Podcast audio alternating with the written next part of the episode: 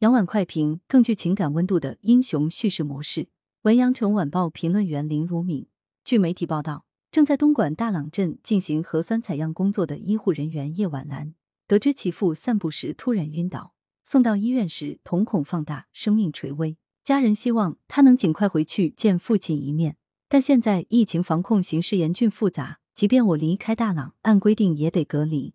叶婉兰一边流泪一边表示，他已经和家人沟通好，可以坚持工作。叶婉兰的家属已决定接其父回家。三月三日下午。经防控专家、院感专家等综合评估，叶婉兰被批准按照防护要求闭环接回石龙家中，待核酸检测阴性后再居家隔离。我们奋斗的意义就是保障每个家庭能团聚，在做好个人防护的前提下，一个回家的叶婉兰比留在大朗的叶婉兰更重要。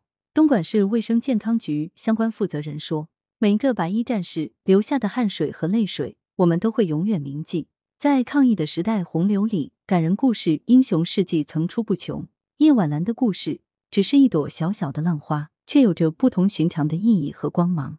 它表明，我们的英雄塑造模式、英雄叙事话语正在悄悄改变，一切都变得更人性化、更具情感温度了。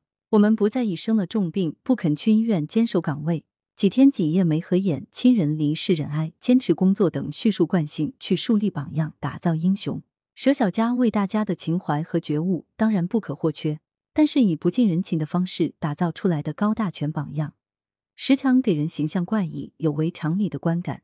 低级红的宣传方式令人生厌。但是，当人们在宣传一个榜样人物的时候，往往因为情绪高亢、用力过度而不自知。在做好个人防护的前提下，一个回家的叶晚兰比留在大朗的叶晚兰更重要。这样的声音弥足珍贵，这样的表态倍加温暖。叶婉兰的品质亦不因其回家而打上任何折扣。她为父亲流下的泪水，让我们共情，也让我们更深的体会到奋战在战役一线的医护人员的艰辛不易。来源：羊城晚报羊城派，责编：陈婉允。